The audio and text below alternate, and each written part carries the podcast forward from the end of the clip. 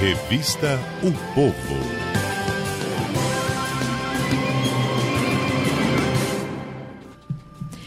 Uh, Plínio Bortolotti ainda é, não está conosco. Vamos com o comentário político de Walter George. Oi, Walter, boa tarde, bem-vindo. Olá, Maísa, boa tarde tarde a todos. Walter, dois assuntos que estão aí entre os destaques do comentário político. Um deles é mais uma derrota da defesa do ex-presidente Lula, não é? Mais uma derrota esperada, né? É, esperada, mas está aí agora contabilizada, né, é, para a lista. Tá, o placar está bem desfavorável, né? É, bem, pois então, em relação a é, afinal de contas, aí no, a votação na segunda turma do STF deve dar no que em mais essa etapa aí Bom, da, da defesa cinco do votos, Lula. Já tem quatro contra o Lula, né? Uhum. Que na verdade é um recurso, é um pedido da defesa contra a decretação de prisão, dizer, contra a, o recolhimento do Lula, alegando-se aquela história de que, na verdade, a segunda instância não foi esgotada, quer dizer, que o, a decisão do juiz Moro, cumprida pela Polícia Federal,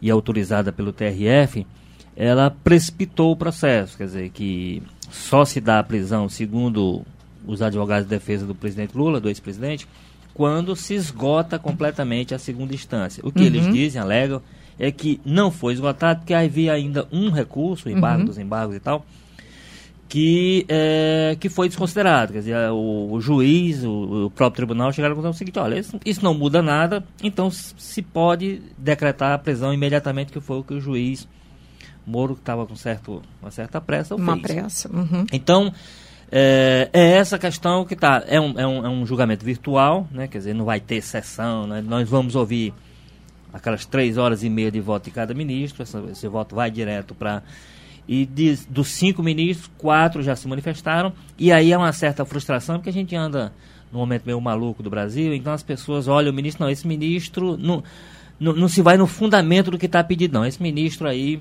ele é simpático ou é antipático a, a, tal pessoa, então ele vai votar contra ou a favor. E do, dos ministros que se imaginavam simpáticos ao Lula, porque inclusive foi, um deles foi indicado por ele, foi advogado do PT, foi advogado-geral da União, que é o Dias Toffoli, já se manifestou é, em favor da prisão. Todos os que manifestaram até agora foi em favor da prisão, né? uhum. né? O, ele, o Lewandowski, que também é dado como ministro simpático, um ministro Petralha, como se costuma dizer nas redes, também votou pela prisão. O Gilmar Mendes, que é aquele voto que hoje se acha que é um voto petista, também votou pela prisão. Na verdade, agora nesse momento só falta o voto do ministro Celso de Mello, que se acredita. Então, a tendência é que seja um 5 a 0 para o Lula contabilizar mais essa mas essa derrota, digamos, os seus advogados, pessoalmente, nessa batalha jurídica em que eles estão envolvidos. Um, um minutinho só, Walter, em relação a, ao foro privilegiado, é, o que está acontecendo que de repente a gente fica. Tem rasteira aí vindo do Congresso em relação ao foro? Tem resposta, né? E é hum. natural. O grande problema, mas é o seguinte: que esse é um problema que nós do, do, do, ativismo judiciário, como se diz que tem hoje, nós temos hoje um, um STF claramente legislando.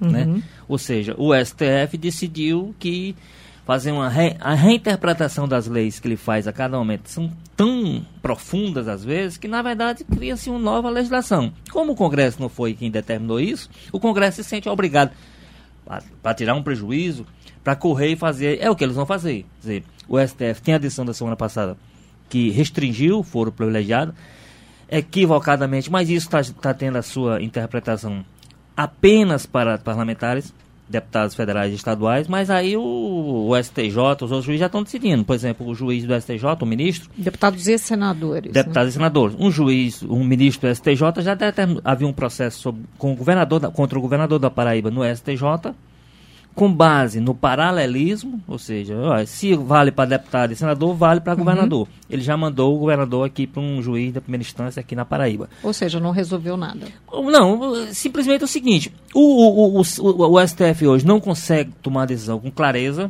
não consegue explicar essa decisão com clareza, aí nós ficamos o seguinte: nós ficamos na mão de cada ministro uma sentença.